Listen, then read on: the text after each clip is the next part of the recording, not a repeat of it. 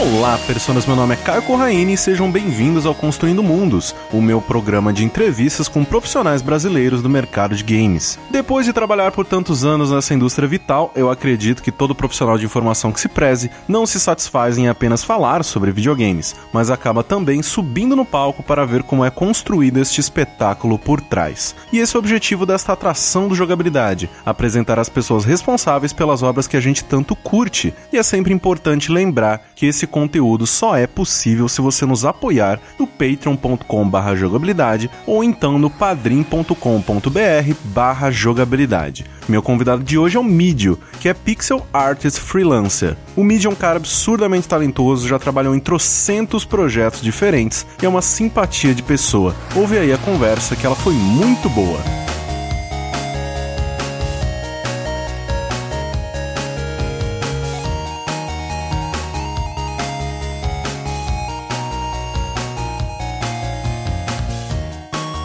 Mídio, é um prazer enorme ter você aqui comigo no Construindo Mundos. Seja muito bem-vindo. Prazer é todo meu. Mó E- feliz de poder participar. E assim, já é uma tradição aqui, né, no Construindo Mundos, que e eu quero voltar até o pequeno Mídio, né? E Ah. assim, desde pequeno você já gostava de games, você sabia que era com isso que você iria trabalhar? Olha, desde pequeno eu gostava de jogos, acho que a maior parte de todos nós, assim, né? pelo menos a nossa geração, das pessoas que mexem de algum jeito com games. Uma das minhas primeiras memórias, acho que foi com uns 3 anos, acho que foi um pouco depois, acho que foi com 5 anos mais ou menos, que meu pai comprou um Turbo Game, que era, Ah lá. sabe, aquele, aquele, aquela versão piratona do NES que tinha aqui no Brasil. Eu tinha um Dynavision. Você tinha um Dynavision? Dynavision. Eles, pior que eles eram mó da hora. Apesar Não. de ser trambolhão, era da É, hora. eu achava genial o fato do Dynavision ter entrada pros dois tipos de fita. Sim, o, o Turbo Game também era Porra, era incrível, cara. Quem que Animal. pensou nisso? Tanto é que eu ia pra lugar e sempre podia pegar qualquer porcaria, porque sempre cabia. assim. Exatamente. Era muito bom. E eu lembro que era Mario 3. As prim- As primeiras memórias, assim, com, com game foi Super Mario 3 pro NES. E um pouco mais tarde, quando meu pai comprou um 386 em casa, um PC um Pentium 386, foi um jogo muito tosco de DOS que chama LA Cat. Que é de um gatinho que fica no meio de um. Você controla um gato meio que num beco, e aí ele sobe nas janelas e vai fazendo coisas. Ah, sim, sim, nossa. Puta, Esse jogo era. Eu amava esse jogo, eu adorava. Ele tinha umas cores, tipo, fortonas, assim. Céu cor-de-rosa, Exato. azul fosforescente. Eu amava esse, esse, esse jogo. E assim, eu, pra ser bem sincero, eu nunca pensei assim, ah, eu vou seguir carreira com game, sabe? Eu vou, vou fazer isso da vida. Quando eu era pequeno eu queria ser paleontólogo. Eu era tipo um nerdzinho de dinossauros. Eu tinha tipo coleções, eu sabia todos os dinossauros. Aham. Depois eu queria ser veterinário, de, tipo, ter uma paixão louca por bichos até hoje. É, sair dos bichos mortos pra alguns vivos, né? Isso aí Pra foi uma boa vivos. evolução, É, exato. isso já é alguma coisa. e depois, meu, eu sempre fiquei me perguntando como que jogos são feitos, assim. Eu, eu nunca, nunca tive contato quando era pequeno. Tipo, meus pais não foram do tipo que me incentivaram a, ó, vai lá, aprende a programar, ou Uhum. Vem cá, vamos, vamos testar alguma coisa com o computador, vamos abrir o computador pra ver como funciona, vamos. Sei lá, eles nunca foram desse tipo, mas eles sempre incentivaram quando eu falei, puta, esse videogame parece legal, tipo, ah, se sobrar um dinheiro, vamos ver se a gente consegue comprar pros meninos, sabe? Legal. Então, de um jeito ou de outro, eles incentivaram e a coisa foi meio que encaminhando depois que eu fiquei adulto. Uhum. Mas quando criança, eu não tinha nem ideia que eu ia ser quando eu crescesse. Pra você ter ideia, um dos meus sonhos de infância era ter uma banca de jornal. é sério. Porque Mas eu por achava quê? que eu amava ler e eu achava que, tipo, nossa, o dono da banca de jornal deve ler pra caralho. Ele deve, tipo, quantas revistinhas da turma da Mônica ele deve ler por dia, sabe? Deve ser o melhor trabalho do mundo. Eu achava genial, assim. Até eles começarem a ser filhos da puta, né? E começar a embalar todas as revistas com plastiquinho. Puta que eu pariu, não dá mais pra poder chegar não numa dá revista. mais. É, não dá. Acabou. E mídia, assim, já na parte acadêmica, você fez arquitetura na Unicamp, né?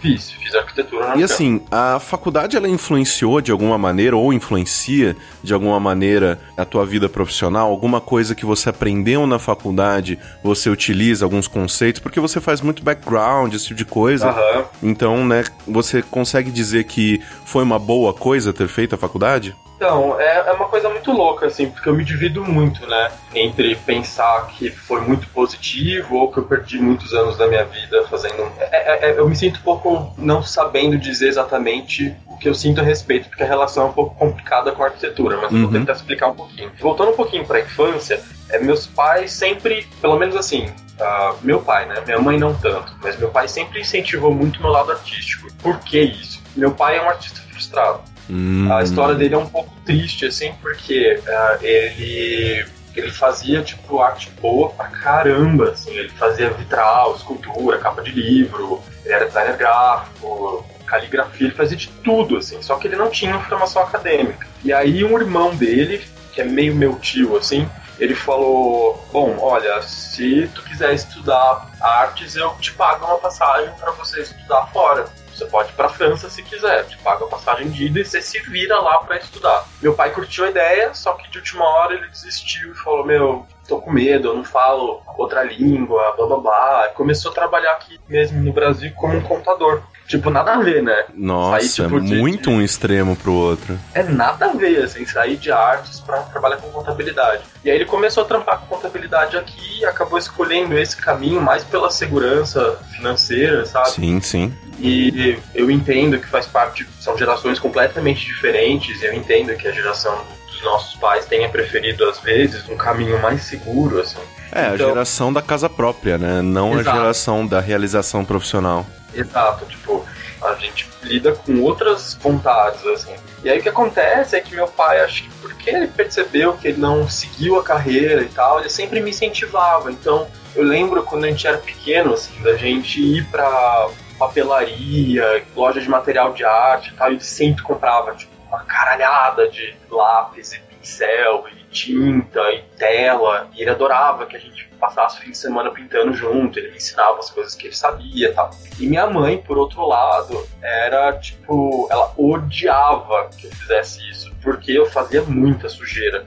Minha mãe sempre foi tipo meio limpeza freak, assim, do tipo, puta que pariu, olha, tem essa mancha no chão. Que sai com, só esfregando o pé, mas era, era o fim do mundo, sabe? Uhum. Então, eu tinha de um lado meu pai que incentivava muito e minha mãe que achava que talvez não fosse muito bem o caminho. E na hora de decidir o que eu queria fazer de faculdade, assim, quando chega aqueles 17 anos que você fica, puta que pariu, o que, que eu vou fazer? Você pega lá a listinha de cursos disponíveis e cabeça fica perdida. É muito bizarro, cara. E é, é- é uma pressão muito absurda, cara. De como assim uma criança de 17 anos ela precisa es- escolher um curso que provavelmente vai ser o que ela vai fazer pelo resto da vida. Exato. não, nin- ninguém tem a maturidade suficiente pra escolher uma eu- faculdade nos 17 Hoje, anos. beirando os 30, eu não sei se eu teria, entendeu? Eu penso, Exato. ah, que vontade de fazer outra faculdade. Não, não tenho, não tenho essa capacidade agora. Imagina com 17 anos, sabe? É um modelo bem escroto esse de colocar as pessoas nas caixinhas do que elas devem ou pretendem fazer. né?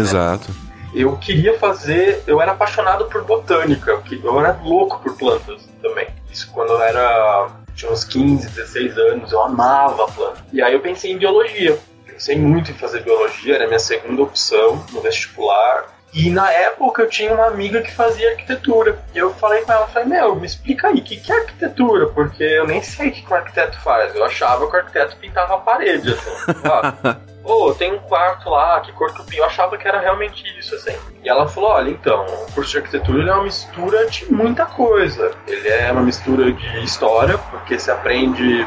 Você tem que entender como o mundo foi meio que feito até agora, para que a gente entenda como os edifícios são planejados. Tem psicologia, como as pessoas se sentem nos espaços. Tem planejamento urbano, como é que os edifícios ficam nas cidades. Tem física, que eu não queria nem a pau, odeio até hoje. Tem de tudo um pouco, sabe? É, é meio que um mashup de muita coisa. Eu falei, puta, é um mashup de coisa que eu acho muito interessante. Tem arte também e tal. Eu falei, puta, ah, ok, selecionar arquitetura, ok, pronto, foi tipo isso, assim. Foi num dia, assim. Foi uma, é. Eu acho que foi uma decisão meio louca, assim, do tipo, ah, vai ser arquitetura. É, acho que foi a mesma coisa do que quando eu selecionei história na USP. E eu achava, não vou passar na USP. Eu passei. Pois é, Aí foi eu, a mesma coisa. Fuck. Aí eu foi fui e abandonei para fazer metodista de jornalismo. Meu, foi a mesma coisa. Eu falei, puta, meu, aí passei. Na USP eu zerei na segunda fase porque eu zerei física. Aí eu não fiz. E aí na, na Unicamp foi super tranquilo e tal. E aí quando eu vi meu nome na lista, eu falei, mano, não, isso tá errado. Eu, eu juro, não, não, não tá errado. Nem sei se é isso que eu quero fazer. Quando o professor perguntou pra gente por que é que a gente tinha escolhido arquitetura, a primeira coisa foi: Meu, eu jogava muito SimCity The Sims. tipo, eu tinha 17 anos, assim, super pirralho, era a minha, minha justificativa, porque eu não sabia por que, eu tava fazendo arquitetura. Com o tempo, eu fui percebendo que a faculdade, especialmente não, não só o curso de, de arquitetura, mas a universidade, a Unicamp em si, ela dava muito espaço para eu estudar outras coisas. Então, a partir do terceiro ano, eu percebi que não era o que eu queria fazer. Eu não queria trabalhar com arquitetura. Eu via meus amigos trabalhando, sei lá, estagiando na loja de porcelanato, vendendo piso, ou fazendo CAD num escritório. Eu falei, meu, eu não quero fazer isso da minha vida, sabe? Não é meu drive, assim. Uhum. O meu drive criativo é pra fazer outra coisa, não é isso ainda. E aí eu entrei numa crise muito bizarra a partir do terceiro ano, que eu quase desisti, mas uma professora minha falou, meu, vai, continua, termina por terminar, depois você faz qualquer outra coisa. E nesse terceiro ano foi quando eu comecei a pegar outras disciplinas. Eu peguei, comecei a fazer desenho no Instituto de Artes, comecei a fazer coisa na geografia, coisa com o pessoal da história. E fui fazendo disciplinas pelo campus inteiro, assim, até me encontrar, sabe? E a boa parte da arquitetura, todos os fundamentos de design estão na arquitetura, né? Uhum. Então, isso foi uma coisa que eu trouxe pro game design também, né? Tipo, como fazer arte para jogos, como lidar com uma equipe tão variada quanto é dentro de, um, de, uma equipe que faz jogos. A equipe de arquitetura é muito parecida também, né? Existe uma, uma estrutura que é muito parecida, que a gente tem engenheiro civil, e o programador, sabe? A gente tem o arquiteto e o artista. E dá para fazer um paralelo bem louco, assim. Mas eu acho que a, o maior ganho que eu tive no tempo da faculdade de arquitetura, não só com essa visão de como o design funciona, mas um filtro bastante específico de como eu encaro o mundo, sabe? O que eu acho muito louco é que as pessoas colocam sempre, a gente começou falando sobre isso, mas as pessoas sempre acham que a faculdade é formação profissional. Não necessariamente, né? Ela Formação acadêmica não necessariamente implica em formação profissional. Exatamente. Então eu tenho uma visão de mundo que é uma visão de arquiteto. Então eu saio por aí olhando a cidade, secando os prédios, entendendo como as pessoas se relacionam no espaço, vejo o fluxo onde as pessoas só vêm amontoado de gente, minha cabeça está procurando soluções para problemas que eu vejo na cidade. É, é meio que seis anos fazendo isso, a cabeça meio que se molda para pensar dessa forma, né? Fora que a arquitetura é um grande jogo, na real, assim. Você fica tipo, puta, como é que eu faço para as coisas caberem? Como é que eu faço para as pessoas perceberem tal coisa? Por onde entra, por onde sai? Como as pessoas se relacionam? O que se vê, o que não se vê? Qual altura é boa? É um jogão, assim, também, de formas, volumes, é, para você chegar no resultado que você quer. Tem bastante similaridade. E aí no final eu fico meio indeciso. Se de repente eu não deveria ter focado esses seis anos de faculdade em outra coisa, sei lá, feito algum outro curso, ter partido para animação, que eu tenho pavor até hoje, ou ter feito mesmo porque ficar tranquilo com a escolha que eu fiz, porque foi uma escolha bacana, sabe? Pavimentou o caminho bem legal assim na frente. Exato. Eu acho que é meio que a gente só consegue, né, julgar o caminho que a gente teve porque foi o que a gente escolheu mesmo, né? Então, Sim. É meio que, obviamente que tem o seu lado positivo, o seu lado negativo e tudo mais, só que o meio que a gente não tem como, né? Ah, o e se. Não dá pra gente é. pensar, ah, mas se eu tivesse feito outra coisa. É que se você tivesse feito outra coisa, você não teria todo esse conhecimento que você tem hoje, né? Exato. E eu sempre lembro da, da passagem do livro da Silvia Plath, que ela fala que ela tá olhando para uma figueira e cada fruto da figueira é uma escolha da vida dela. E aí, num é ela casada, e no outro é ela, sei lá, fazendo o doutorado dela, e no outro é ela com filhos, e no outro é ela médica. E de tanto que ela analisava os frutos, ela, tipo, nem percebeu que ela deveria só pegar um e comer, sabe? A figueira começa a apodrecer. E é tipo isso, a gente tem que escolher, eventualmente, uma coisa na vida e tocar e fazer e ver para onde vai. Se não gostou, reverte, volta, troca, tem sempre tempo, isso não é um problema. Eu acho que de uma maneira geral, eu considero a experiência da faculdade muito positiva, porque me ajudou a lidar com diversidade, foi a primeira coisa que eu tive que enfrentar e ver, assim, porque eu morava em Campinas e, de repente, a Unicamp deixou de ser só o quintal da minha casa. Sim. Ela passou a ser o lugar em que eu convivia com meus amigos e pessoas de todos os lugares do país, e gente muito diferente, sexualidade completamente diferente. Foi onde eu realmente me abri assim pro mundo falar, o mundo é maior do que eu achava que ele era. Então foi uma experiência que para mim foi muito importante, sabe? E a outra que eu acho foi ter pavimentado no caminho profissional para eu entender como o design, como criação funciona, e o filtro que eu tenho hoje como arquiteto, que eu acho que para mim é maravilhoso para fazer cenários e para a maneira com que eu encaro o mundo. Animal. Já partindo agora, a sua primeira experiência no mercado de games, ela foi na Tectoy, né? Foi na Tectoy. E lá você entrou como QA e daí partiu para arte. Eu queria uma coisa que é muito interessante assim, porque o QA é meio que o primeiro passo de muita, muita gente. Uhum. E muito do nosso público meio que ainda não entende o que, que o QA faz, como que é a, a, rotina do QA. Porque quando você vai ler uma entrevista, você nunca lê a entrevista do QA. Você nunca, você, é, você nunca vai ler, ah, não, esse aqui é o... Só se for, sei lá, tipo, ah, o chefe de QA. Você não vai... Não, nem ele você vai ler. Você não vai é, ler. Porque é meio que escondidinho, né? Tipo, ah, eu, não precisa falar para as pessoas que a gente tá buscando bug. É, um trabalho por debaixo dos panos mesmo, assim. Exato. Atrás da cortina a galera trabalha.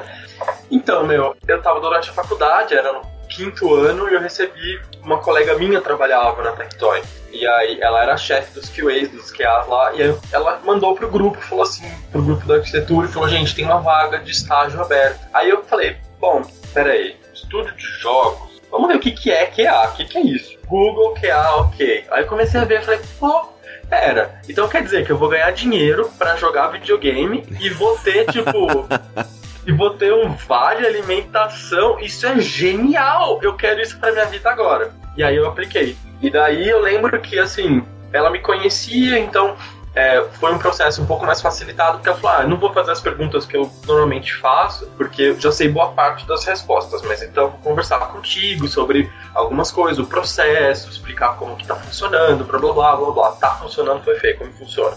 e aí ela mostrou o estúdio, explicou o que, que os QAs faziam exatamente. Eu tive a entrevista com, com o Penha, que na época era o o, gerente, o studio Sim. manager para entender exatamente como tudo funcionava ali, e para mim foi do tipo, uou, oh, pera, então é assim que um estúdio é dividido. É assim que as pessoas fazem games, sabe? Eu tive muita impressão de que as pessoas lá eram felizes e se divertiam e era um trabalho muito legal. E eu tava muito, realmente esperava por uma resposta positiva, assim, para que eles me escolhessem, porque tinha bastante, bastante candidato. No fim, eles me escolheram e eu comecei a trabalhar lá. O que, que era o trabalho de um QA, basicamente? Isso. É, quality Assurance, é, o QA significa Quality Assurance, ou controle de qualidade. Basicamente, Isso. controle de qualidade. O que a gente fazia era, a gente pegava as coisas que a gente produzia, ou que a gente ia portar, ou chegava uma build, por exemplo, sei lá, de contra. E aí a gente tinha que portar para celular. E aí os programadores enfiavam no celular e os QAs eram responsáveis por ver se estava tudo certinho.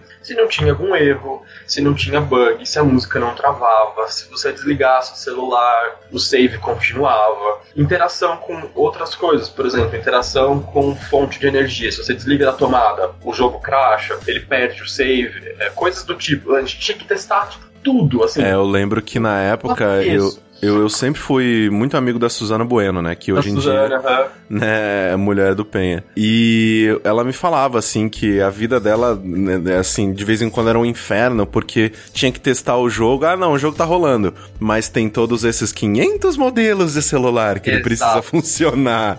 Eu e a Su, a gente trabalhou por muito tempo, assim, a, a, gente se divertia muito, porque assim, o pessoal do QA, como a gente pegava para jogar e se divertir e tal, o Penha chamava a gente de é, departamento de festas.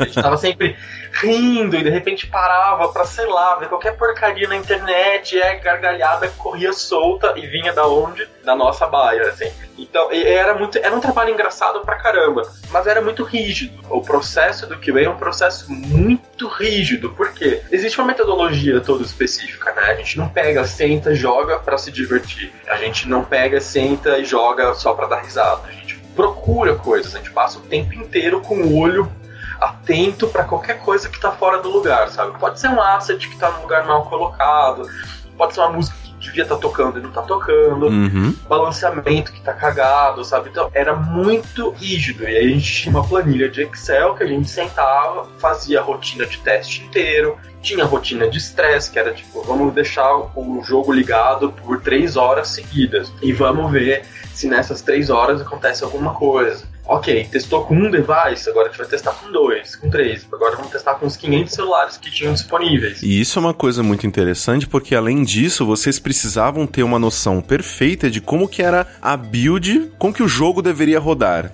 para poder notar em todos os celulares se ele atendia o, né, se ele realmente era igual à build perfeita, né? Exato. E às vezes existia caso, por exemplo, de sei lá, algum celular que era mais low-end. E aí não tocava direito, não rodava direito, o FPS estava muito ruim. A gente tinha que reportar e buscar soluções do tipo, tá, como é que ele pode rodar melhor nesse celular que é meio cagado, sabe? Uhum. Então a gente tinha também um pouco de flexibilidade, bastante na verdade, na hora de sugerir como deveria ser, ou coisa do tipo. Mas o processo em si era muito rígido. Gente tinha que explicar como foi encontrado o erro, como que é, reproduzia, como que a gente dava os passos para o programador ou para o artista encontrar o erro do jogo para eles verificarem, corrigirem e aí depois voltava pra gente, a gente testava e ficava nesse vai e volta até o produto ficar bem polido do jeito que a gente esperava que ele fosse. E aí podia ser desde produção interna do estúdio até porte, assim.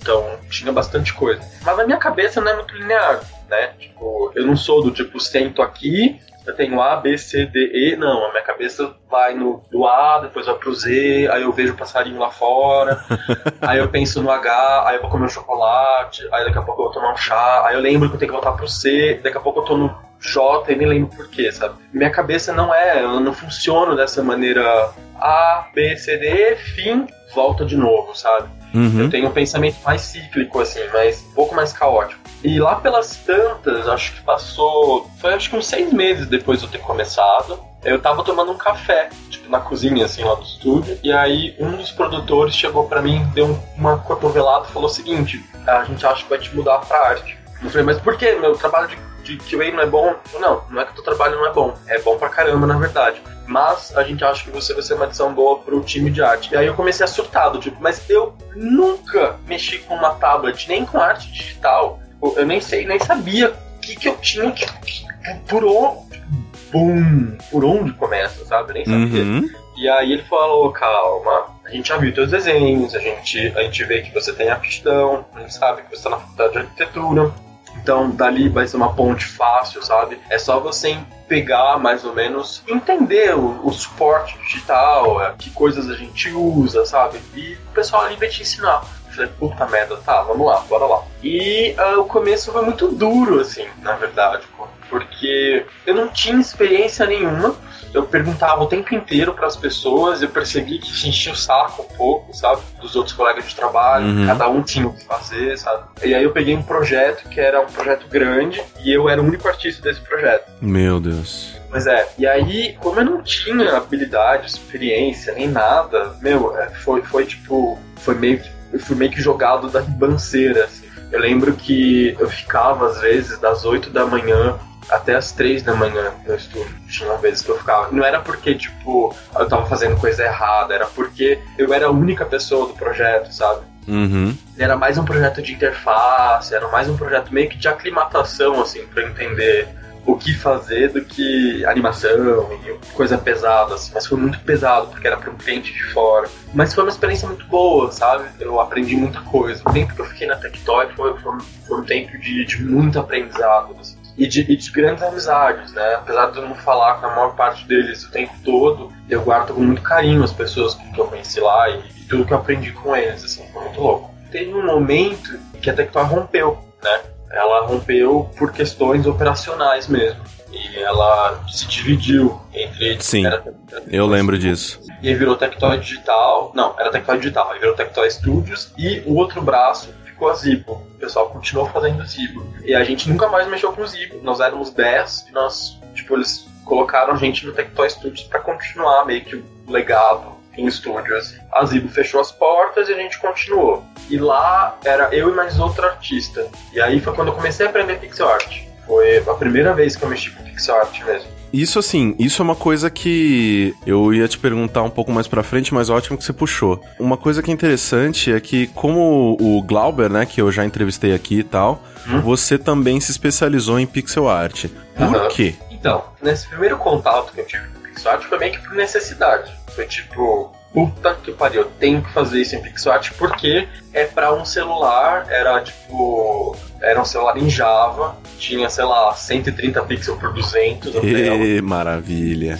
Então, assim, tinha que ser pixel art, não tinha como ser arte digital de outro jeito. Então, foi meio que por uma necessidade do projeto. Depois, depois que vou dar um pulão, assim, depois a gente volta para discutir outras uhum. coisas. Eu não sei por que, que eu fui pro pixel art depois. Mas eu gosto, eu me sinto confortável, para falar a verdade. Eu acho que é, tem um poder de abstração muito louco para minha cabeça, é um grande exercício, sabe? É um grande exercício como artista. Se eu poderia desenhar a maçaneta da porta como um círculo num desenho grande, num, numa peça em pixel art vai ser só um pixelzinho. E aí vai ter uma sombrinha, e vai ter não sei o que. E é um jeito do meu cérebro entender e processar e fazer com que as pessoas entendam que aquilo é determinada coisa. Exige tanto de mim quanto das pessoas que vão ver um poder de abstração muito grande e requer limpeza, é, tem uma, não vou dizer rigidez, mas tem algumas regrinhas que eu acho que são muito legais para melhorar o pixel art no geral. Eu vejo como um grande desafio, acho desafiante, sabe? Eu gosto bastante de fazer. É, porque é basicamente tentar fazer mais com muito menos, né? Exato. Eu poderia falar, tem um apelo nostálgico, que é mó legal, mas eu, eu não acho que é isso, sabe? Porque eu acho muito legal a arte tradicional também. É que realmente eu me encaixo, eu gosto, eu me sinto encaixado fazendo pixel art, eu gosto de fazer isso. Eu gosto do poder de abstração, eu gosto de tipo, ter que, meu, cozinhar a cabeça para como é que eu vou fazer isso com duas cores, sabe? Como é que eu vou fazer isso com 8 pixels? Eu acho que é desafiante. Eu acho que é é que tem esse, isso durante a criação, né? Tipo, a gente acha que se você puder criar qualquer coisa, você vai fazer coisas maravilhosas. Para a criatividade existir, você precisa de restrições. Né? Sim, eu acho que isso, um, um, exemplo muito fácil é só ver o quão marcante quase todos os temas, né, de jogos de, sei lá, de chiptune eram, né? Uhum. Que você, com quatro, cinco notas, você já você sabe exatamente qual tema que é. E hoje uhum. em dia, que né, os artistas sonoros, eles têm, sei lá, toda a orquestra do universo para fazer as uhum. coisas, às vezes a trilha não é tão marcante, né? Exato, exato. É a mesma coisa, assim, tipo, pra criatividade, para aquilo ter aquele punch, assim, quanto mais restrição, melhor para você encontrar a solução. E o Pixart tem muita restrição, sim, sabe? Então, eu acho que ele dá muito espaço para criar coisa bacana. Eu acho que é um meio muito legal para se produzir. Pelo menos eu sinto, né? Sim, sim. Você mencionou que uma Global Game Jam mudou a sua vida. Foi a do Trapped? Foi a do Trapped em 2012. Me conta essa história. Então vamos lá. Nessa época, a Tectoy tava meio que a trancos e barrancos, assim, sabe? Uhum. Era começo de 2012, e eu já estava saturado. Eu já tinha chegado num ponto em que eu não sabia mais para onde crescer no estúdio. O que, que, eu vou aprender? Eu não quero aprender Flash. Tipo, ah, tem um projeto em Flash, mas eu não quero fazer Flash. Ah, mas tem um projeto de Photoshop. Tá, mas é mais do mesmo. A gente não vai sair do lugar, sabe? O processo lá, ele era muito preso na lógica de mercado. Então, ah, se, ah, ah, a gente tem uma ideia de jogo mó legal. Vamos tentar fazer uma game, de, sei lá, juntar de fim de semana todo mundo pra fazer um, um, uma maratona. Uhum. Vamos tentar não, não pode, porque ah, tem as regrinhas, tipo, que se você ficar mais tempo no estúdio, no ambiente de trabalho, você precisa ser pago. E o pessoal do escritório da Tectoy SA não pode pagar vocês durante o fim de semana. E tipo, ah, meu Deus do céu, sabe? Só me deixa entrar aqui, abre é, a porta. Me deixa, me deixa produzir, sabe? Eu tô querendo produzir de graça para vocês e vocês estão bravos, sabe? Mas é que não era que era bravo, é que existiam ali as regras sim, de se sim. trabalhar no espaço formal. Então, chegou no começo do ano e eu lembro o pessoal, o pessoal da Miniboss me convidou para participar dessa GGJ. Foi em 2012, foi lá no Unicamp. E eu falei, ah, meu, eu vou. Nunca fiz nenhuma GJ antes, nunca fiz nenhuma My Game Jam, nem sei qual que é o rolê. Todo mundo se conhecia lá. Todo mundo se conhecia. E eu era meio tipo um outsiderzinho, assim. Uhum. E foi um, um ponto de mudança muito grande, assim, na maneira com que eu encaro, ou que eu passei a encarar como eu quero produzir. Por quê? Teve valor afetivo enfiado ali no meio, sabe? A gente trabalhou numa Game Jam ou, ou, na produção independente, a gente normalmente lida um pouco mais com horizontalidade. As pessoas ouvem muito mais o que você tem a dizer. No estúdio a gente não tinha isso, né? Tinha aquela relação vertical muito rígida, formal. Tinha o chefe, ou o chefe do chefe, o chefe do chefe do chefe, que você nunca ouviu falar. Uhum. E... Basicamente, chega o job e você fala, sim senhor, ok, já vou te entregar. Exatamente, não tem o tipo, pera, mas e se a gente fizer tal coisa? E se tal coisa mudar? E se isso? E se aquilo? Isso não tinha, sabe? Então eu sentia que, tipo, não era o jeito que eu queria produzir. E durante a Game Jam eu falei, pô, existe uma luz no fim do túnel. Existe maneiras de se fazer jogos que não são num estúdio formal. E talvez seja essa maneira com que eu me encaixe, sabe? Terminou o projeto, eu tava muito orgulhoso, sabe? Eu tava feliz do que eu tinha feito. A gente fez um jogo no fim de semana num fim de semana, em menos de 48 horas. A gente jogou uma ideia fora, recomeçou do zero, no meio do domingo praticamente, e rolou, e ficou muito legal. E eu falei, por que, que o estúdio então demora tanto tempo? É tão mais lento, é tão mais moroso, sabe? Eu não tô feliz lá. Aí que quando clicou, eu falei, pera, eu acho que as coisas precisam mudar um pouco. Aí eu cheguei, depois da Game Jam, matutando a ideia, a gente recebeu uma proposta de um trabalho que era mais um trabalho chato. E aí eu entrei no G-Talk com dois amigos do trabalho e falei, meu, vamos se encontrar em casa no fim de semana? Eu acho que eu tô com uma ideia da gente começar a fazer coisas no tempo livre. E aí a gente começou a se encontrar. O primeiro encontro foi com pizza e Coca-Cola, na minha casa em Campinas. E aí eu falei, gente, tá todo mundo infeliz, né? Tá todo mundo, tipo, mal com o rumo que as coisas estão indo. Deixa eu contar essa experiência que eu tive esse fim de semana contei, expliquei, blá blá blá. Falei, o que vocês acham da gente tentar fazer alguma coisa no nosso tempo livre? Porque a gente tem tempo livre em casa. E aí a gente começou a fazer. A gente fez um primeiro protótipo que não deu certo e a gente broxou, tipo, muito. A gente ficou muito mal, assim, tipo, puta, failure, assim, de cara. Ah, a gente não serve para isso, a gente não tem estrutura, a gente não sabe o que tá fazendo, blá. E aí isso foi de fevereiro, mais ou menos, assim, até outubro de 2012. Em outubro, a coisa chegou num ponto que eu falei, eu não quero ficar mais aqui. E mandei embora, pelo amor de Deus. E aí eles, o pessoal falou, ok, termina esse projeto aqui, e aí a gente vai te, te despedir e tal, não sei o que. Eu falei, ótimo, maravilha.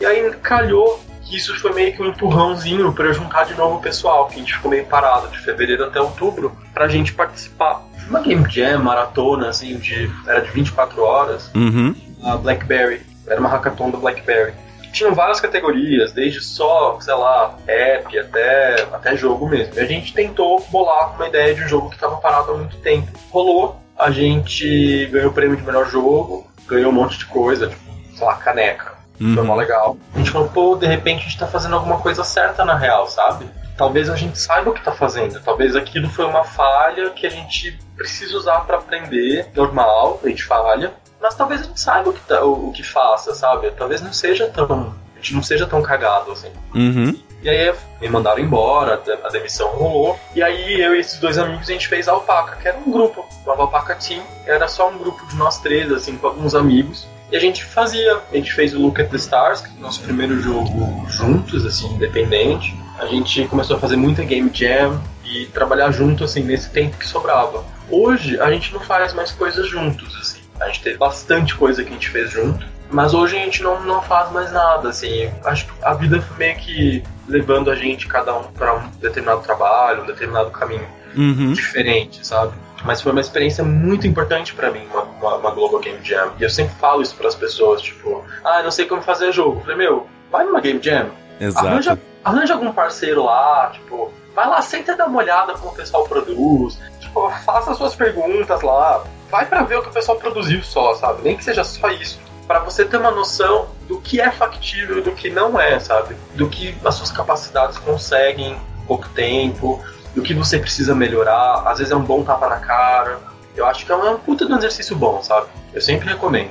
É uma coisa que é meio que unânime, né? Acho que todos os desenvolvedores com quem eu já conversei, pelo menos os que, né, tiveram, né, esse background de desenvolvedor independente e tudo mais, todos é, é unânime, assim, cara, Game Jam é muito importante, tanto para conhecer pessoas, tanto para tipo, ver, meio que encontrar qual que é o seu melhor papel ali, encontrar suas forças, entender onde você não tem tanta facilidade com o projeto para conseguir, né, delegar isso uhum. para outras pessoas é realmente. E, e é uma pressão de tentar fazer alguma coisa funcionar em dois dias, né? puta, é uma puta de uma pressão. Rola um estresse louco, assim, sabe? Mas é uma boa maneira de você entender o que você consegue fazer no tempo que você consegue, sabe? Eu acho que cada Game Jam, pra mim, eu aprendi uma cacetada de coisa nova. Não só tecnicamente, mas a respeito de como eu produzo, sabe? De como eu organizo o meu tempo de como eu ajudo a organizar uma equipe, sabe? De qual é o meu papel nessa equipe, como as pessoas precisam de mim. Então vem um senso de responsabilidade, vem um monte de coisa. Eu sempre falo, meu, melhor coisa a se fazer, participar, o quanto antes você puder. Eu já, tô, já me sinto meio velho, assim, eu tô com 30, quase 30, tô tipo, puta, não quero fazer uma game jam e ficar sem dormir, sabe? Aham. Uhum. Mas eu sempre acho uma puta de um, aprendizado, assim. Eu sempre incentivo as pessoas que vêm perguntar pra mim a fazer. Desde então, você tá como freelancer. Uhum. E, meu Deus, como você trabalha. Assim, eu vou listar aqui alguns dos seus trampos, só pra galera ter uma noção, né? Teve o Deep Dungeons of Doom, que uhum. inclusive é um que não sai nem ferrando do meu celular. teve o Stranded, teve o But Nothing Pugs, né, com direito aos pugs lá do PewDiePie. É, e uma porrada de coisa ainda por vir, né, como o River City Ransom Underground, Kerfuffle, Metro Clash, Murder. E, assim, uma coisa que eu gosto muito do teu trabalho é que, que nem eu falei lá no começo, é que você se especializou em background e interface do usuário, né? Uhum. Por que, que você foi mais para esse lado? Eu acho que assim, sabe, Caio? Tem primeiro a facilidade que eu tenho com background, porque veio da faculdade. A Sim. faculdade me ensinou a desenhar prédios e desenhar a cidade, desenhar coisas estáticas. Quando tem que desenhar coisas que se mexem, pensar em animação, socorro! Era um medo que eu, hoje eu animo, animo bastante, mas tipo, antigamente era socorro, medo medo de desenhar ou de pensar em animação. Porque eu só desenhava coisa parada. Desenhar prédio para mim é moleza. Amo. Eu acho prazeroso pra caramba. Sabe? É, o prédio não tem uma rotina de animação, né? A não, ser que, a não ser que ele tenha, sei lá, um, um vitral, um vidro e alguma coisa esteja passando, uma iluminação. Exato. Mas é muito legal pensar, assim, qual é o setting do lugar, sabe? Eu gosto de pensar, ah, aquele lugar tem história. Como que eu quero que as pessoas entendam o que eu tô fazendo? Ah, é um cenário que se passa no mercado de peixe. Tá, então o que, que eu quero fazer para as pessoas? O que, que eu posso pôr para as pessoas entenderem que é um mercado de peixe? Eu acho que é, que é um exercício tão eu acho tão gostoso, sabe? A maior parte das pessoas foge de cenários, assim, mas eu, eu, eu realmente amo. Eu fiz muita coisa. No meu portfólio tem coisa que eu já que eu tirei, que eu não listo mais. Eu preciso dar uma boa, uma atualizada, para falar a verdade. É que eu tô andando tanto sem tempo. Eu uhum. trabalhando de trabalhar tanto? De trabalhar tanto. Eu tô trabalhando em dois projetos super grandes agora. Um deles é o Pathway, que é da, do pessoal da Robotality, da Alemanha. Eles fizeram o Halfway tá no Steam já, uhum. não tem. É um turn-based, tipo estratégia. É um jogo bem legal. E o Johan Vinet fez a arte dos personagens desse primeiro jogo e eu tô fazendo agora desse segundo para eles. E o outro projeto é um que é super top secret, não posso falar nada, mas Sem assim. problema. Tô dividindo a semana nesses dois projetos. Já cheguei a dividir a semana em cinco, seis, assim. E era uma coisa absurda. Tinha uma tendinite escrota. E aí falei, bom, pera, como repensar a rotina. Mas teve muita coisa, assim. Depois que eu pedi a demissão, né, lá do estúdio, eu passei um bom tempo, tipo, tá, como que é a vida de um freelancer? Porque eu preciso pagar minhas contas. Eu tinha um pouco do dinheiro da rescisão de contrato, que me ajudou a ficar um tempo sem me preocupar muito, mas eu precisava correr contra o tempo. Eu precisava arranjar contatos, eu precisava produzir coisas, eu precisava, sei lá, eu ficava, meu, eu tava, naquela época eu era perdidaço, e o que eu comecei a fazer era pedir para os meus amigos passar a frila de coisas que eles não podiam pegar. O que é uma boa tática, porque eu já fiz isso também. É muito bom. E era, e era tipo, normalmente como era secundário, não tinha tanta urgência, ou sei lá, era mais livre, eu podia errar muito, sabe? Então eu podia aprender bastante coisa, foi um período que eu aprendi muito. E eu fazia, fiz frila, tipo, sei lá, ilustração para super interessante, vender camiseta na loja de um amigo, uhum. até pintar algum projetinho pequeno. O primeiro projeto pequeno, assim, que deu um empurrão para eu falar, tá, é, bom, vamos voltar um pouquinho, Deep Dungeons of Doom. Foi um projeto que a gente estava fazendo, na época era era tipo do Santo da Mora, não tinha não tinha ninguém por trás para bancar nem nada, então a gente tava fazendo o nosso tempo e tal. Aí apareceu a bossa querendo publicar, pagar toda a equipe, etc e tal. nesse período eu entrei em, eu tava em depressão profundaça, assim, um período em que eu tava, sei lá, eu não conseguia, eu não conseguia fazer nada, assim, foi um período muito tenso. Sim. E eu não consegui continuar no mesmo ritmo ou velocidade com o resto da equipe. A gente teve uma conversa bem é, é, sincera, assim, e eu falei, olha, conversei com a Mora tal, a gente falou, não, talvez seja melhor eu não participar, vocês tocam o projeto sem mim, tudo bem, sabe, eu, eu, eu realmente gostaria de ter ficado até o final, mas eu não tinha conhecimento de pixel art direito, sabe, eu, eu tava duvidando muito do que eu podia, do que eu conseguia fazer, e aí eu pulei do barco, assim, então eu fiz alguns cenários que foram no final do jogo, assim, mas é, era um projeto que eu gostaria de ter participado até o final, sabe? Uhum. E eu gostaria de ter mais conhecimento sobre pixel art no tempo que eu fiz para poder contribuir mais com a equipe. Mas infelizmente as coisas não acontecem sempre do jeito que a gente quer, né? Exato. E, às vezes, às vezes a gente tem imprevisto no meio do caminho e, e tá tudo bem, sabe? Eu acho que a gente aprende com tudo um pouco. Mas o, o projeto que me deu aquele empurrão do tipo, pera, eu gosto de pixel art, eu curto isso. E foi o Stranded o Stranded do Peter Moorhead. O Peter, ele era, ele, ele, na época, ele tinha 17, 18 anos. Ele era um game, um, um designer tipo super novo da Inglaterra. E ele tava fazendo esse jogo e ele pediu arte pro Glauber para fazer os personagens. E aí eu fiz o cenário. O cenário é puta sujão, sabe? Se eu olhar hoje, meu, é sujão, sabe? Ele é, ele é cheio de erro e tal. Mas foi um projeto em que me deu um empurrão, sabe? Eu não ganhei quase nada nele, assim, de dinheiro, mas me deu uma apesar de, de, ser uma coisa que a gente odeia, né? Tipo, ah, vai pagar muito bem, mas tem a visibilidade. Me deu um pouco. a gente odeia isso, mas me deu um pouco de visibilidade. Foi um projeto em que eu sacrifiquei um pouco do lado financeiro para trabalhar com uma equipe que era legal, que era divertida e tal, e ganhar um pouco de visibilidade. Não foi um jogo que foi aceito muito bem, porque ele é um jogo super curto, super narrativo. Ele tem vários problemas, porque né, ele é muito limitado, ele é, a equipe era limitada, era super pequena, não tinha muita grana, etc. Mas foi um jogo em que eu percebia, assim, do tipo, pô, eu curto fazer isso, sabe? Eu curto fazer pixel art. Desde então fui pegando frilo, assim. É o jeito que eu mais arranjo trabalho é via Twitter. Eu grito pro pessoal assim, ô, oh, gente, eu preciso pagar o aluguel e preciso de trabalho. Alguém tem alguma coisa? E aí chove retweet, sabe? Chove gente me escrevendo. Uhum. E é assim que eu consigo escolher o que eu trabalho, o que eu faço, o que eu não faço. Então, eu meio que usei o Twitter como uma plataforma para pedir trabalho e eu não tenho vergonha nenhuma de pedir trabalho, sabe? E eu acho que não, não precisa ter mesmo, né? Não precisa ter. Tanto que quando eu, depois que eu voltei, né, de Manaus e tudo mais, eu tava morando no Recife, uhum. a roda só voltou a girar para mim na minha vida profissional um belo dia que eu falei, cara, tipo, eu tô trabalhando só, sei lá, tipo, duas horas por dia e essa grana não vai dar nunca pra eu voltar pra São Paulo.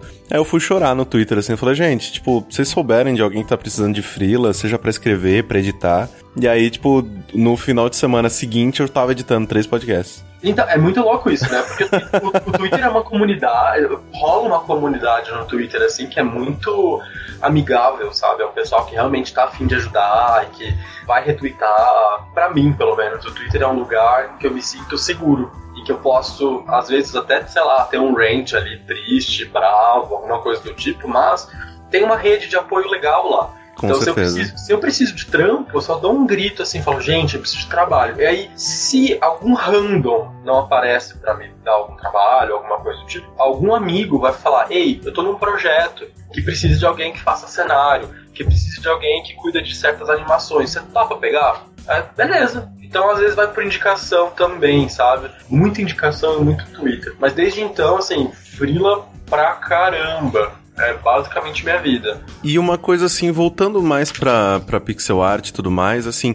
qual que você considera a parte mais difícil na hora de desenvolver um cenário em pixel art? Para mim, para mim, é cuidar de iluminação, hum. é, shading, tipo, porque fazer o primeiro sketch de como eu imagino que vai ser e tal, é tranquilo. Colocar as primeiras cores, tranquilo. Aí, qual que é o mood que eu quero, qual que é a ambiência que eu quero. Eu quero que esse negócio seja tipo escrotão, sujão, eu quero que ele seja fofinho. É, essa parte de como a iluminação e as cores elas dão o tom pro cenário, é, para mim é uma parte que normalmente demora mais. Porque aí é, é aquela coisa de ajuste fino, sabe? Que pode durar muito tempo. Mas depende muito de cada projeto também, sabe? Tem projeto em que o desafio é me aproximar do estilo do diretor de arte, sabe? Ou fazer parecido com o que a pessoa quer, ou acertar qual é a direção de arte que o pessoal. É, às vezes isso também é bastante difícil, sabe? No cenário. Assim. Uhum. Você consegue me dizer, assim, quais conceitos que você leva em consideração quando você pensa na UI? De um jogo, assim, porque o que, que é mais importante nesse sentido? Como que você se comunica com um jogador sem ser intrusivo ou omisso? UI é User Interface, é basicamente a interface do jogo. As coisinhas que ficam em cima da tela, tipo vida, ou indicadores, ou fluxo de tela, tipo como o jogador sai do menu e vai para dentro do jogo. Uhum. É, todo esse flow, esse, esse fluxo de usabilidade, assim, tá, tá dentro do, do, do UI. Eu sempre fiz pros meus jogos, assim, quando eu tenho, quando o pessoal de tô fazendo para um freela eles pedem, eu falo então, eu prefiro focar em tal coisa, porque UI não é 100%, eu não tenho uma, uma formação super focada nisso, sabe? Mas normalmente o que eu sempre faço quando eu tenho cuidar da minha de UI para os meus jogos ou pedem para eu fazer, primeiro entender se está muito claro para o jogador o que é que ele está fazendo. Né? Tipo, ele vai sair de onde e vai para onde. Ele vai para o menu e vai para dentro do jogo. Tem transição? Não tem. Tem botão? Não tem. O botão, ele, o feedback é claro.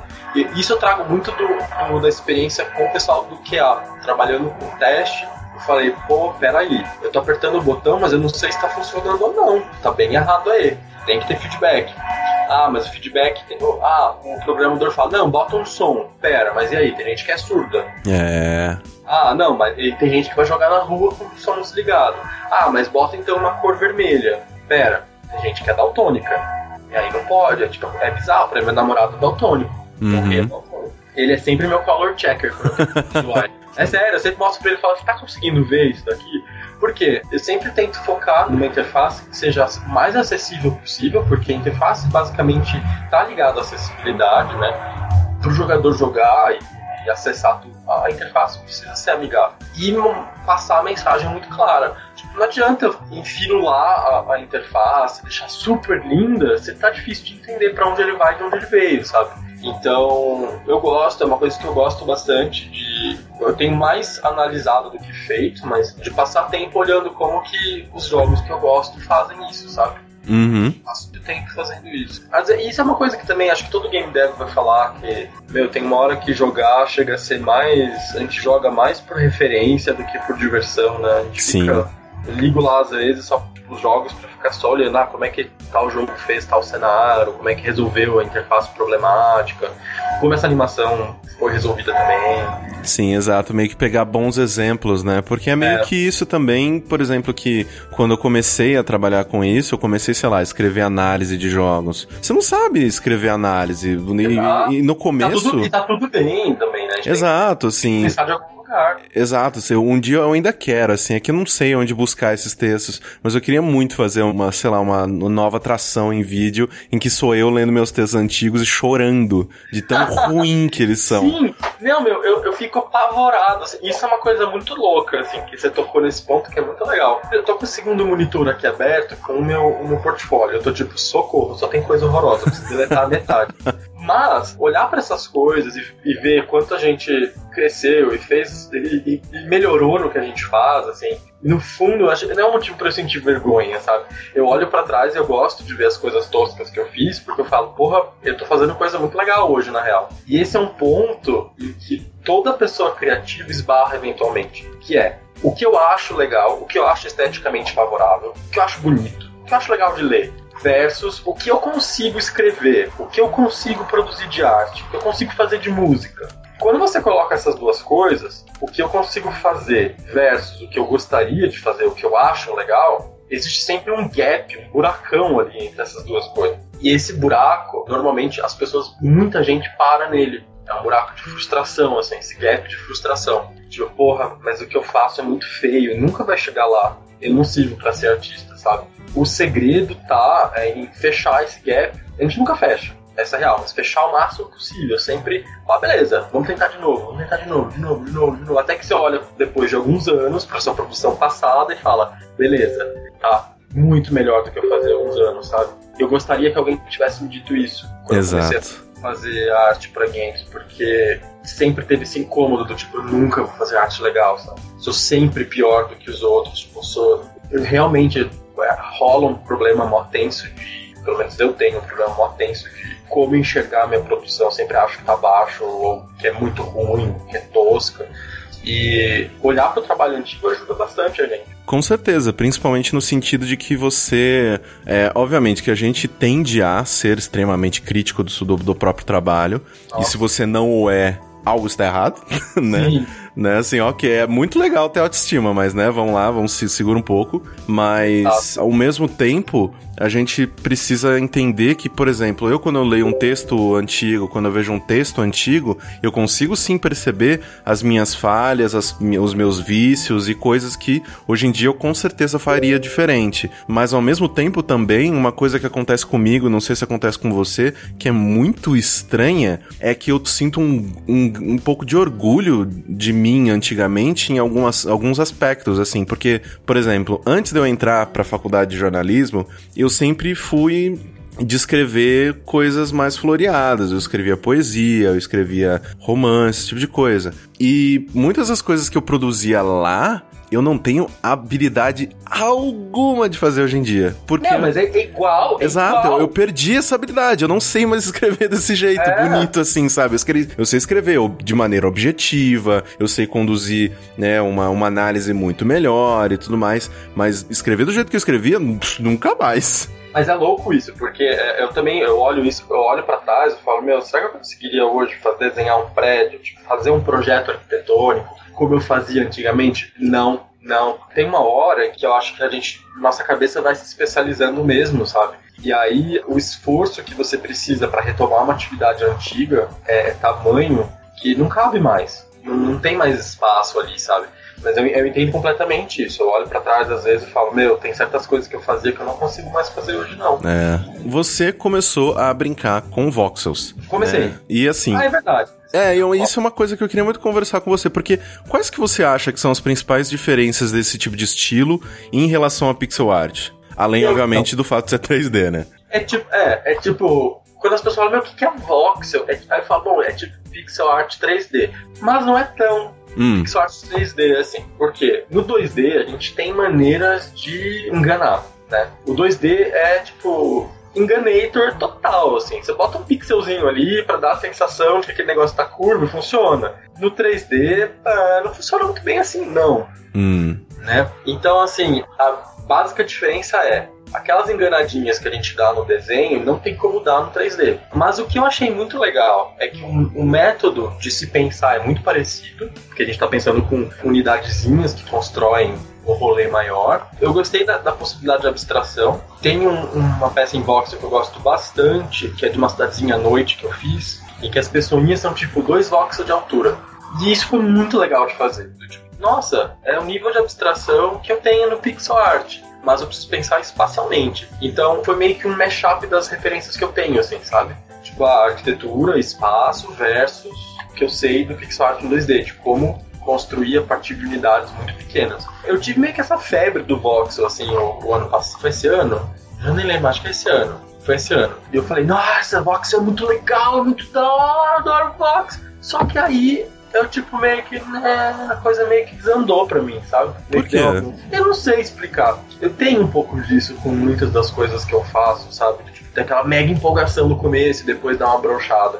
Hum. E isso tá ligado a várias coisas, tipo depressão e aquele super ânimo em fazer as coisas e depois, meu, não tem sentido nenhum isso que eu tô fazendo, sabe? E outra coisa que é a quantidade de trabalho que eu tenho agora, atualmente, assim, eu tô trabalhando das 8 da manhã às 11 da noite. E sobra para mim domingo. É tipo, sobra domingo, fim. Uhum. Então, assim, ah, nossa, antigamente era tipo, tô com três projetos, sobrou um tempinho hoje, eu quero fazer um fanart eu quero fazer ah, uma animação, sei lá, de RuPaul's Drag Race, ou esse do Stranger Things. Uhum. Hoje não sobra tempo. O tempo que sobra eu falo, quero deitar na cama e assistir filme, assistir Steven Universe e pedir comida via iFood, porque eu não quero cozinhar, apesar de ser uma das coisas que eu mais gosto de fazer na vida. Eu quero só ficar entuchado na minha cama e nada mais. Então tá complicado de colocar outras coisas ali, sabe? Mods ou, ou uh, fanart, coisas do tipo, mas uhum. sempre tentei colocar outras coisas no meio da minha agenda, porque eu acho super importante testar coisas novas, sabe? E agora, Mídio, umas perguntas mais existenciais, ah. assim. Você já pensou em desistir, né? O, o que que te manteve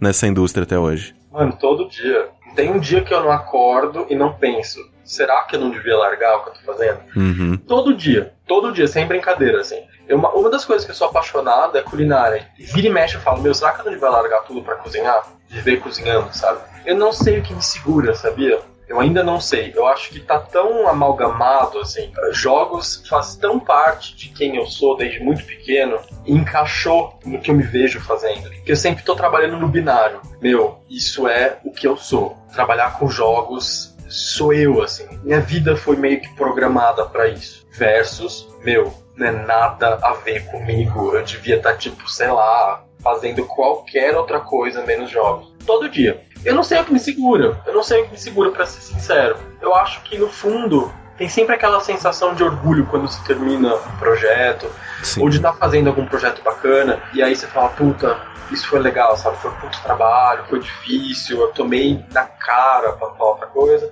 mas eu aprendi muita coisa, sabe? Eu quero fazer melhor no próximo, sabe? Então, eu acho que é essa sensação de vou tentar perseverar, sabe? Eu não sei se até quando eu vou ficar fazendo jogos, sabe? Não sei, não sei dizer. Mas uhum. eu gosto agora eu tô feliz com o que eu tô fazendo. Agora, o contrário da pergunta anterior, né? Assim, pra onde que você quer crescer para onde que você pretende levar a sua carreira, os projetos que você sente vontade de participar que ainda não teve oportunidade, esse tipo de coisa? Então, eu estou participando de um projeto agora que eu meio que sempre sonhei em fazer. Então, esse projeto, esse secreto, entre aspas, aí, é meio que um sonho de infância realizado, assim. Eu tô explodindo de alegria e de vontade de sair pro mundo contar, mas infelizmente não, eu não posso, porque senão o FBI bate na minha porta.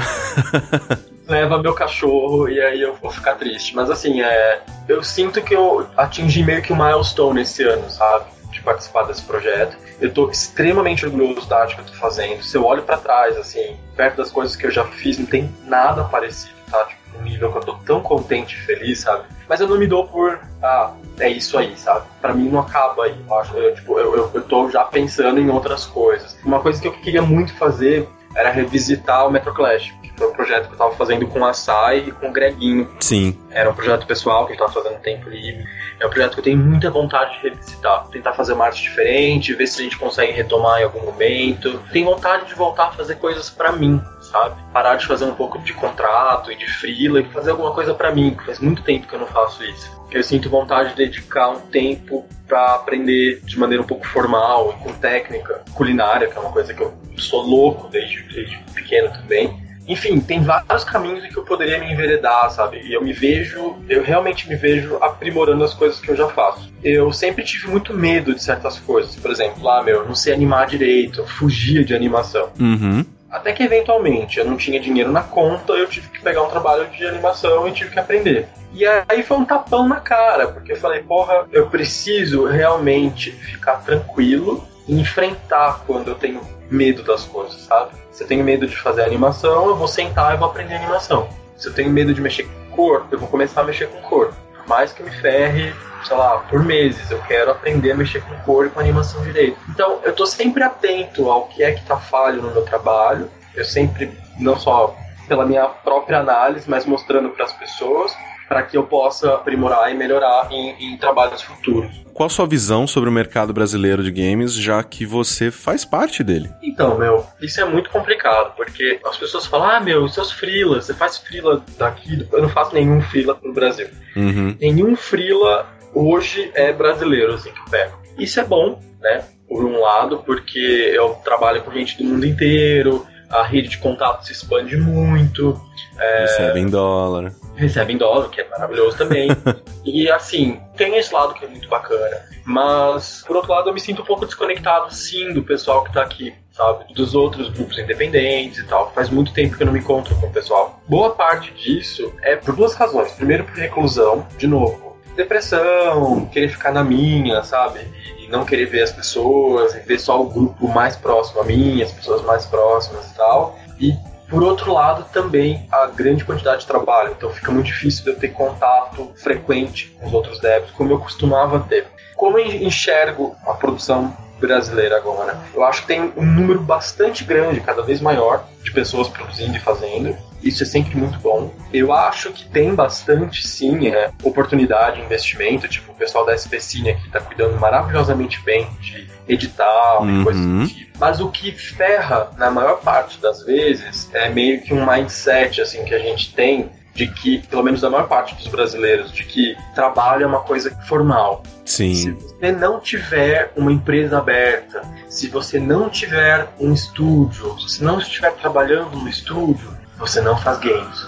E eu acho que esse é um problema, assim, é, a gente pode fazer em casa, no quintal de casa, na garagem, sabe? A melhor produção é aquela de garagem, aquela que faz um tempinho livre que você tem e tal. Acho que o que mais ferra a produção nossa é esse tipo de pensamento, de que precisa ser tudo na caixinha, tem que ser formalizado.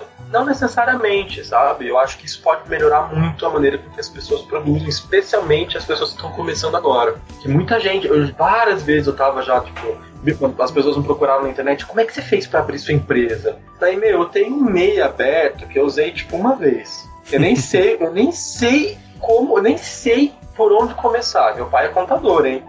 tipo, tem ideia, cara. Tipo, eu falo pra maior parte das pessoas, tenta produzir para você, sabe? Produzir numa escala mais acessível. E depois você vai ver, você, vai encontrando parceiros, encontra pessoas que querem que você faça frila. Uma coisa vai puxando a outra, sabe? Exato. Eu acho que as pessoas, assim, e eu sou muito assim, né? De uhum. tipo, eu só começo a fazer algo quando eu já tenho toda a estrutura para tal. Quando uhum. na verdade o que a gente precisa fazer é fazer. Vai, é. faz. Tipo, depois é você pensa. Depois é, é, é. senta o cu na cadeira e, e faz, sabe? Tipo, é uma coisa muito bizarra, porque, tipo, eu lembro. Cara, isso é muito, muito engraçado. Quando eu tinha, sei lá, uns 13, 14 anos, eu escrevi um livro. E Escreveu? Escrevi. É, nossa, péssimo, meu Deus do céu. Mas assim, eu só escrevi esse livro porque eu passei, sei lá, dois, três anos pensando antes de escrever realmente, tipo, o nome de cada capítulo. Quantos capítulos ah. teria? Fiz ficha técnica dos personagens. Fiz. Tipo, é um, um trabalho nerdaço, assim, sabe? De estruturação de um bagulho que nem existia. Sim, exato. É o que eu falo para as pessoas, tipo, meu, ah, mas aí vai ter tal personagem no meu jogo, vai ter tal coisa, tipo, meu, você conseguiu fazer um protótipo? Tá jogado? Faz um quadradinho pular na é. tela faz. Se não, esquece. Começa, volta. Volta 15 passos e começa. Eu acho que as pessoas precisam disso, assim, do tipo, quantas vezes, ah, então, eu queria fazer jogos, mas eu fiz a faculdade. Só que agora que terminou a faculdade, eu não sei por onde começar. Eu falo, tá, você já, já começou? É, é assim, não tem, não tem, não tem um professor que vai pegar na tua mão e falar, senta aqui, ó, vou te ensinar a fazer games. Não tem um amigo que vai falar, meu, vem cá, vou te ensinar. Não, você vai aprender por tentativa e erro, vendo o que as pessoas fazem, pedindo conselho, mostrando, tomando na cara. É tipo se jogando pra vida, sabe? Porque não tem, não tem outra maneira. As pessoas precisam é, começar de algum lugar e precisa ser tipo, ah, ok, começa agora. O que eu acho é que as pessoas perdem um pouco o momento quando começa. Eu sei que eu tô meio devagando, quando que elas devem começar. Não, relaxa, vambora. É porque também a última, a nossa última pergunta seria realmente para conselhos, o que, que você conseguiria passar para as pessoas, afinal de contas a gente já tropeçou muito, né? Já errou nossa. demais. Então, que tipo de direcionamento que você poderia passar para as pessoas que estão querendo entrar nesse mercado, para que elas não caiam nos mesmos buracos que você caiu, por exemplo? Olha, a primeira coisa que eu vou falar para as pessoas é que elas caiam nesses buracos. Eu acho muito, é muito importante. Eu sempre vou falar assim, eu, eu tive, a minha mãe sempre foi muito controladora e ela sempre tentou me proteger do mundo das coisas. Só que a vida tá aí, a vida acontece, né? Ninguém mora numa redoma, a vida tá aí. E eu sempre expliquei isso pra ela, né? Isso é coisa de pai e de mãe, de querer proteger. Eu sempre falo, meu, se joga, se ferra, quebra a cara e aprende. Com games é a mesma coisa. Meu, mesma coisa. É importante que, que a gente se jogue, experimente, dê a cara a tapa, mostre o trabalho, sabe? Eu conheço uma cacetada de artista que tem vergonha de mostrar o trabalho. Eu também Sim. tenho. Eu posto e depois de uma hora eu deleto. Falo, tá uma bosta. Mas mostra, sabe? Mostra. Pede para aquele teu amigo, fala, meu, dá uma olhada nesse negócio. Você acha que isso aqui tem caminho? Sabe? Posta em algum fórum, mostra para pessoas que têm uma crítica um pouco mais rígida, sabe? Eu sempre recebo e-mail de gente que fala: Meu, você tem como olhar meu portfólio? Você tem como me dar uma, uma opinião, uma dica? E eu, eu gasto mó tempo mesmo para escrever e falar com essas pessoas, sabia? Eu super valorizo pessoas que dedicam tempo para perguntar isso para as outras. Eu acho isso muito legal. Eu acho que eu não sou, eu não sou assim, ninguém para dar o pitaco, mas eu acho muito legal poder dar pitaco, poder ajudar uma pessoa que eu gostaria de eu tive, na verdade, né? Quando eu comecei, muita gente que podia me ajudar. Então eu sei como é importante. Esse conselho é muito importante. Dá a cara a tapa, mostra teu trabalho, sem vergonha. Experimenta, erra, participa de Game Jam. Entenda o que é que te motiva. Eu acho que as pessoas vivem meio que alheias ao que motiva, assim, tipo, ai meu, eu adoro Dark Souls. Por que, que você gosta de Dark Souls? É, você gosta do sistema, você gosta tipo, do gameplay, você gosta da vibe do jogo. Gosta da falta de lore. Exato. O que é que você curte? Tipo, eu tenho uma planilhinha no meu Excel que eu coloco assim, chama, chama exatamente assim, tipo, no meu Google Docs. O que eu curto nos jogos, ponto XLS. e aí eu listo todos os games que eu gosto e coloco em categorias. Tipo, ah, eu gosto do lore, eu gosto, tipo, a interface eu acho foda, ah, os personagens, história, falta de história, e eu vou analisando, sabe? Pra que eu saiba qual é o meu repertório, o que é, que, é que me move, o que é que eu gosto, uhum. né? Pra criar, a gente não pode estar alheio a isso também, né? Porque senão a gente nem sabe o que tá fazendo, a gente cria cegos. A gente precisa saber, tudo é intencional. Eu sempre falo isso, eu sempre falo para as pessoas que não precisa de muito para começar. Exato. É, é, cara, e eu, isso com certeza acontece com você. Ah, mas que, que programa que você usa? Que, você, tem, tem tablet? Que tablet que é? Toda como vez. se como se fosse as ferramentas que fizesse o artista, é. né? as ferramentas. Tipo, isso é meio, isso não é fim, sabe? Não é isso que faz o meu trabalho ser bom. Exato, você podia, sei lá, é, seria mais difícil, mas você poderia desenhar uma cartolina. Podia, podia. E poderia ser mó legal, até uma boa ideia. mas, mas, o que eu acho da. da é, sempre falo isso também. Falo, meu, não importa, sabe? Você pode pegar um, qualquer programa e faça, sabe? Só que sempre faz. Isso foi uma coisa que demorou muito para eu perceber, entender. Eu também sempre fui do tipo, ah, não ah, não, mas quando eu precisar aprender animação, eu vou aprender. Ao invés de falar, meu, vou aprender uma coisa que eu não sei, sabe? Porque quanto mais cedo, melhor. Sim. Então, eu sempre falo isso. Enfrenta as coisas que você tem medo, enfrenta mesmo, sabe? Tem medo de animar pessoas, não sei desenhar corpos femininos, não sei desenhar homens. Vai lá e desenha, sabe? Procura uma aula de desenho nu e faça vai sair desenhar passarinhos se você não sabe desenhar bicho, desenha teu cachorro dormindo, vai aprendendo outras coisas, sabe? E nunca fica preso só na área em que você trabalha ou que você curte, sabe? Ah, você gosta de trabalhar com games? Legal, mas o que mais você gosta de fazer? Porque essas coisas nutrem o nosso trabalho, né? Tipo, ah, gosto de música também. Da hora, meu. Que legal. Se você fizer um jogo musical, sabe? criação é tão vasta que a gente precisa dos parâmetros, sabe? É o que eu falei, a gente precisa dos nossos limites, a gente precisa de Sim. limite. Então coloca os seus, assim, sabe? O que é que você curte fazer, para onde você queria levar. Inclusive nos, nos freelas, sabe? Quantas vezes nos freelas, nos trabalhos de contrato, eu já trouxe, eu levei coisas que são minhas ou do meu universo pro pessoal e, meu, foi aceito, assim, de coração aberto, sabe? Eu acho que a gente precisa dessas coisas. Acho que a gente precisa disso, né? Sim. Não fica vazio, você só faz aquele trabalho vazio e. Exato, no, no final do dia ainda é arte, né? Ainda é. Exato. E a arte, por mais que a gente possa, assim, comercializar a arte, a gente possa meio que botar numa linha de produção a arte, ainda é arte. Ainda precisa, Ainda é. né, ter sentimento, ainda precisa ter.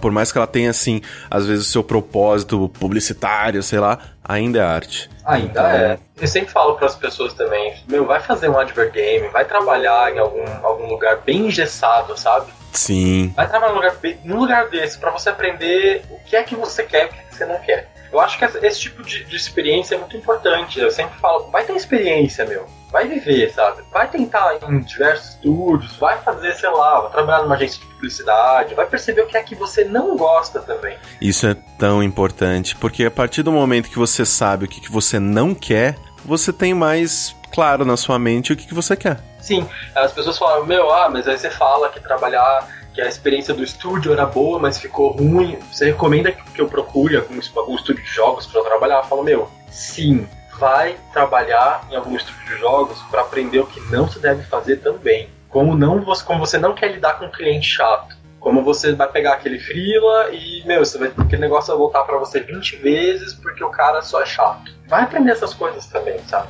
Tudo isso é importante. Sim. O tempo você vai pegando meio que aquela, não vou dizer ginga, mas você vai tendo aquele know-how do tipo, ah, esse trabalho eu passo. Porque. Não vale sei- a dor de cabeça. Eu já sei qual que é a vibe, eu sei a dor de cabeça, talvez pague bem, mas eu não vou dormir tranquilo, sabe? Exatamente. Então não vou fazer. E isso é só realmente caindo nos buracos que a vida te coloca na frente. Exato, é muito importante que a gente caia neles. Mídio, muito, muito obrigado pelo teu tempo, né? Eu pelos que teus- agradeço, Pelos cara. teus conhecimentos. Cara, foi incrível Imagina, ter você meu, aqui eu- comigo. Eu tô aprendendo todo dia, eu não sou ninguém assim mesmo. Eu realmente continuo aprendendo e tô aprendendo todo dia. E eu que agradeço você ter me chamado.